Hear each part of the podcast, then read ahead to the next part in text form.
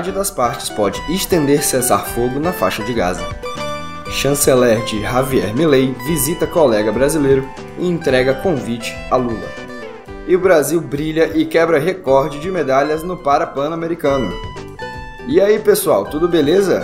Eu sou Olavo Davi e a gente começa hoje uma sequência de duas semanas juntinhos aqui no nosso podcast.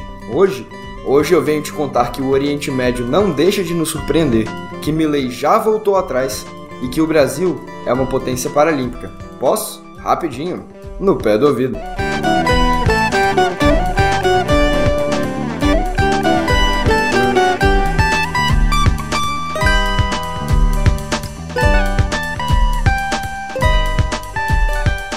A trégua no Oriente Médio chega ao fim nesta segunda-feira, mas tem gente querendo estender o período de cessar-fogo humanitário na região. O Hamas, por exemplo, informou em comunicado que um prolongamento na pausa do conflito é vista com bons olhos pelo grupo islâmico.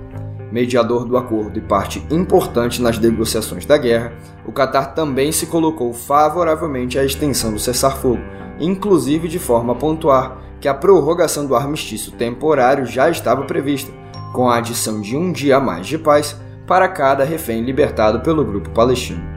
Presidente dos Estados Unidos, Joe Biden, se comprometeu a falar com o premier israelense Benjamin Netanyahu na noite de ontem. Até a gravação deste episódio, todavia, não tínhamos grandes novidades deste encontro. Segundo a CNN Internacional, fontes do gabinete de guerra israelense discutiram a probabilidade de estender a trégua e que as condições para uma prorrogação permanecem inalteradas em relação ao acordo original.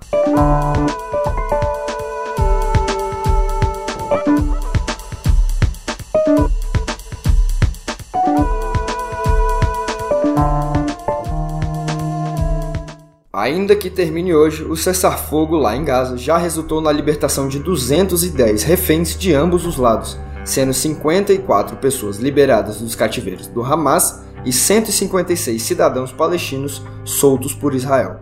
Os palestinos capturados pelos israelenses respondem por casos como jogar pedras em soldados e delitos administrativos.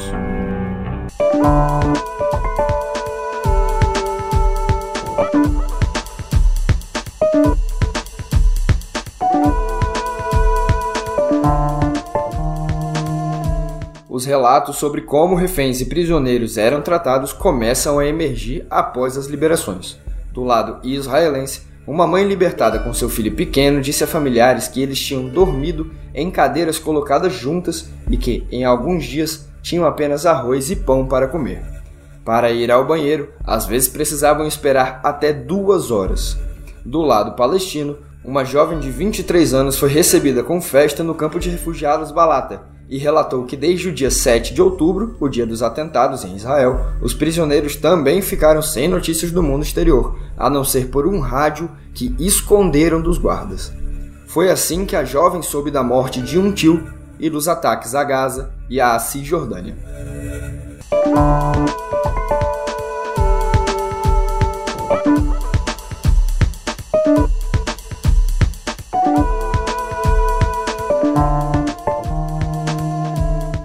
Bom, a gente sai do Oriente Médio e vem para a América do Sul porque o discurso inflamado de Javier Milei contra o chefe de Estado brasileiro, ao que parece, era apenas bravata eleitoral. Isso já ficava claro até pela forma com a qual o presidente eleito da Argentina se expressava em relação ao colega brasileiro. E mesmo que, em rompantes, Milei tenha indicado que cortaria relações com o Brasil, o Itamaraty arregaçou as mangas para impedir uma escalada na tensão diplomática em função das declarações do argentino. E conseguiu. Futura chanceler argentina e economista Diana Mondino desembarcou aqui em Brasília ontem para uma reunião secreta com seu par brasileiro, o ministro Mauro Vieira. Esta é a primeira viagem internacional de Mondino, que trouxe na bagagem um convite para a posse do chefe em 10 de dezembro e uma carta endereçada ao presidente Lula. A gente já já chega na cartinha, tá? A visita foi costurada sob sete chaves em segredo absoluto e resultou dos esforços da diplomacia de ambos os países para mitigar algumas diferenças ideológicas entre os governos. Outro sinal de que as bravatas de Milley não vão chegar ao gabinete da Casa Rosada, sede do governo argentino, é que Daniel Scioli, embaixador da Argentina em Brasília, será mantido pelo futuro presidente de lá, mesmo que sua chegada ao posto tenha se dado no governo de Alberto Fernandes.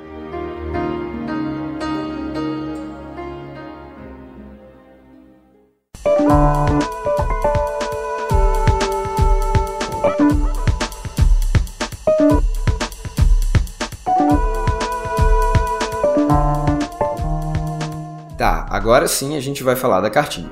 A Folha teve acesso a algumas partes do conteúdo que mostram Javier Milei muito mais ameno, com a cabeça no lugar e com a postura que se espera de um chefe de Estado de um país da envergadura da dos nossos vizinhos ao sul.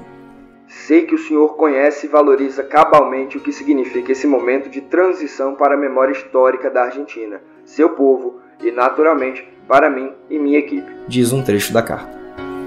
Em ambas nações temos muitos desafios pela frente e estou convencido de que uma troca nos campos econômico, social e cultural, baseada no princípio da liberdade, nos posicionará como países competitivos em que seus cidadãos podem desenvolver ao máximo suas capacidades e, assim, escolher o futuro que desejam.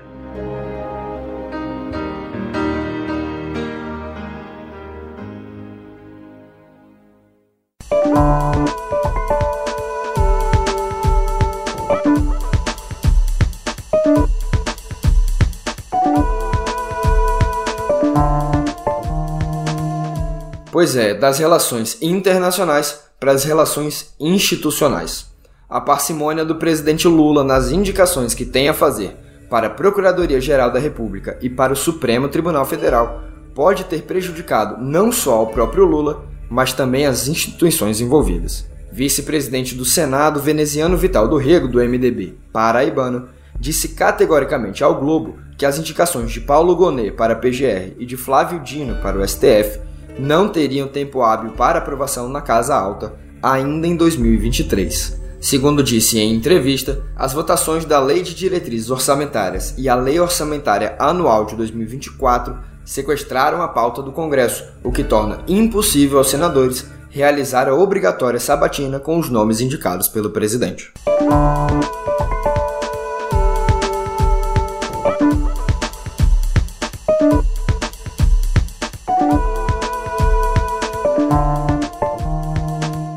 A fragilidade da coalizão do governo federal fica evidente quando se analisa o volume de projetos enviados pelo Planalto que foram aprovados no Congresso até aqui. O jornal O Globo fez um levantamento que aponta que o governo do presidente Lula conseguiu transformar em lei apenas um quarto dos projetos que enviou ao legislativo até agora, novembro. Desde janeiro, o executivo apresentou 75 proposições, mas só 18 passaram. É o pior resultado em 33 anos. O saldo é pior até do que o de Jair Bolsonaro, que em seu primeiro ano de governo, antes de ter o apoio do Centrão, aprovou 25 das 79 propostas apresentadas, ou 32%. Mas vale lembrar também que Bolsonaro foi eleito com uma base de apoio no Congresso maior do que a que Lula conseguiu levar à Praça dos Três Poderes.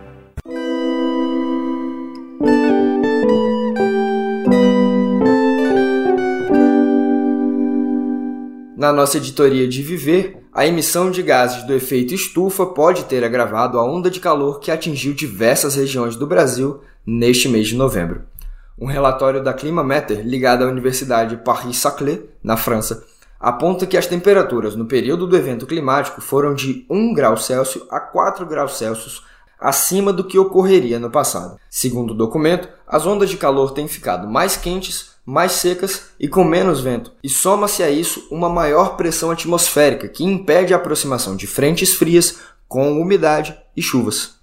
A análise está alinhada com o painel intergovernamental de mudança do clima da ONU, o IPCC, que prevê um aumento da exposição ao calor extremo em populações urbanas aqui da América do Sul.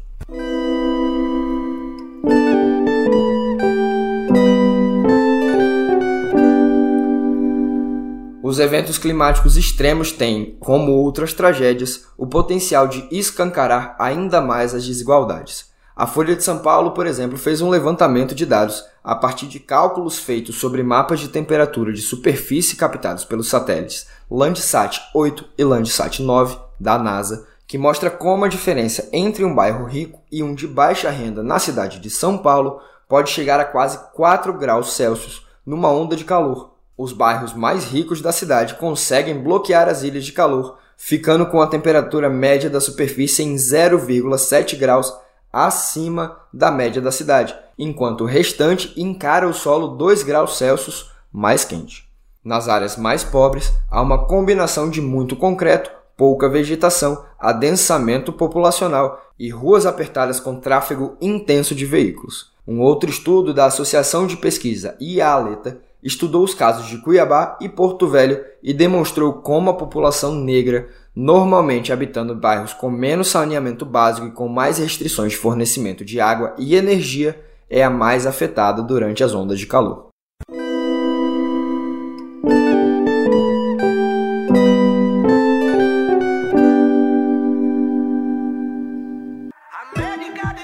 Bom, agora a gente dá um espacinho para o esporte na nossa editoria de Viver. Após um ótimo resultado no Pan-Americano de Santiago, o Brasil voltou a brilhar, só que dessa vez no Parapan. Líder geral no quadro de vencedores, a delegação brasileira encerrou os jogos com incríveis 343 medalhas, sendo 156 de ouro, o dobro das 166, 166 medalhas dos Estados Unidos nesta edição. Entre os medalhistas brasileiros, destaque para Cecília Araújo e Douglas Matera, ambos da natação, que juntos faturaram 16 medalhas nas piscinas. Matera, que somou 8 ouros em Santiago, também se tornou o maior vencedor da tradicional natação paralímpica brasileira. O Parapan é a parada obrigatória nos ciclos olímpicos, e os resultados se tornam ainda mais importantes quando lembramos que este ciclo, de agora, é menor que os outros em função da pandemia, que levou o Comitê Olímpico Internacional e também o Comitê Paralímpico Internacional a realizar os Jogos de 2020 em 2021. Ou seja, são apenas 36 meses de preparação.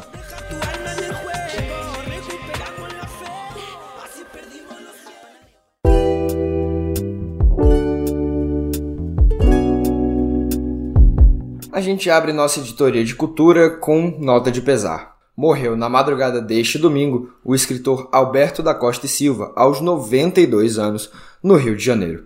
Um dos mais importantes intelectuais brasileiros, Alberto era diplomata, ensaísta, historiador e especialista na cultura e na história da África, onde foi embaixador do Brasil por quatro anos, na Nigéria e no Benin.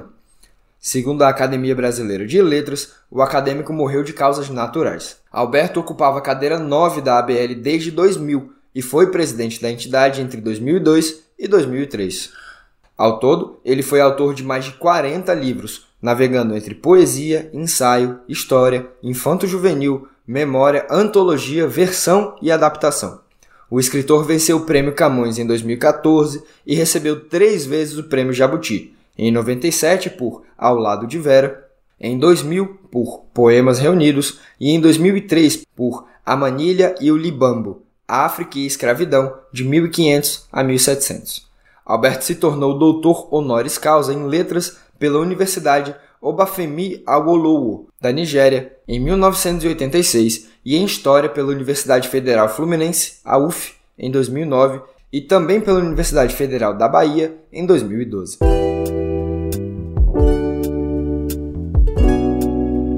O sábado foi de Conceição Evaristo na Feira Literária de Paraty, a Flip, para ver a escritora eleita intelectual do ano no Prêmio Juca Pato, uma grande fila se formou pelas ruas da cidade.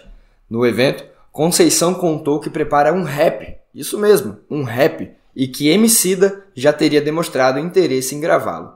Segundo ela, vai se chamar Rap da Experiência.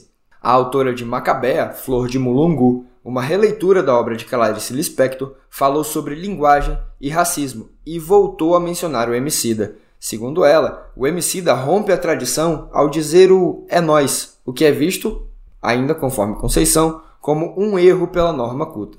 Ela ainda completou que Carolina de Jesus também fazia isso com neologismos criados para seus livros e questionou: por que Guimarães Rosa podia e Carolina não?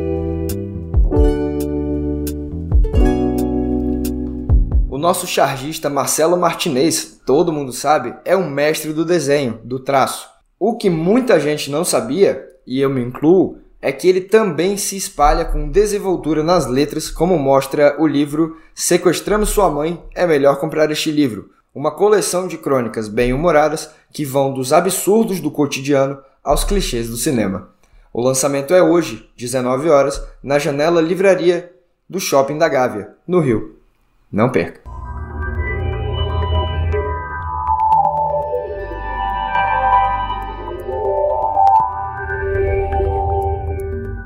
Plataformas da Meta, como Instagram e Facebook, projetaram ferramentas nas redes sociais que exploram vulnerabilidades conhecidas nos cérebros de usuários jovens.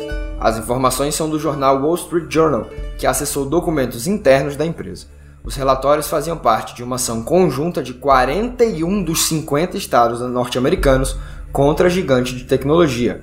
A ação acusa a meta de explorar ferramentas nas redes sociais que eram prejudiciais à saúde mental e física de jovens, além de intencionalmente viciantes. Nos documentos constam detalhes de uma apresentação interna da dona do Facebook de 2020 que mostra que a empresa projeta seus produtos levando em consideração as características de adolescentes, como o de serem predispostos a impulsos, pressão dos colegas e comportamentos arriscados potencialmente prejudiciais. Outra ação aberta por procuradores gerais de 33 estados dos Estados Unidos acusa a meta de recolher informações pessoais de crianças. A companhia teria recebido mais de 1 milhão e 100 mil denúncias de perfis de menores de 13 anos no Instagram desde 2009, mas só desativou uma pequena porcentagem deles.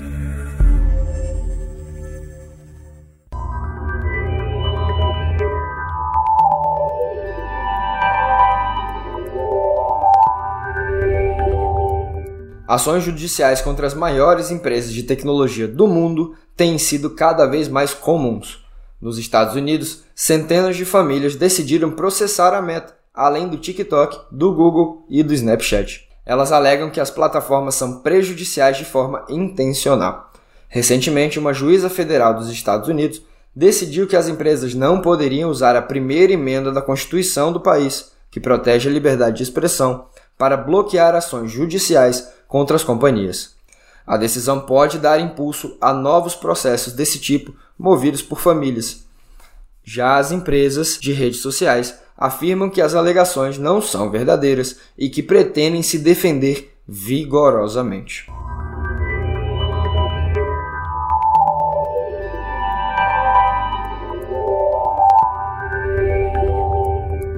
Enquanto isso, o governo da Rússia colocou o porta-voz da Meta, And Stone, na lista de criminosos procurados pelas autoridades do país.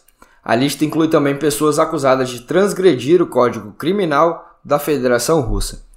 No ano passado, a Rússia passou a considerar a Meta uma companhia extremista, abrindo precedente para investigações criminais contra a empresa.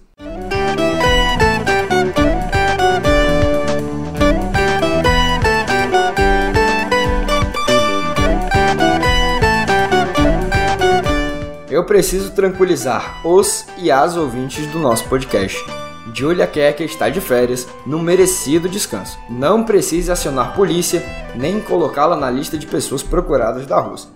Te garanto, tá bom? Deixe também aquele velho recado. Nos siga nas redes sociais. Arroba canal meio, para não perder um único conteúdo que postamos. E arroba outro caso você queira entrar em contato comigo de forma mais direta. Por aqui, me despeço com a nova promessa de voltar amanhã. Até!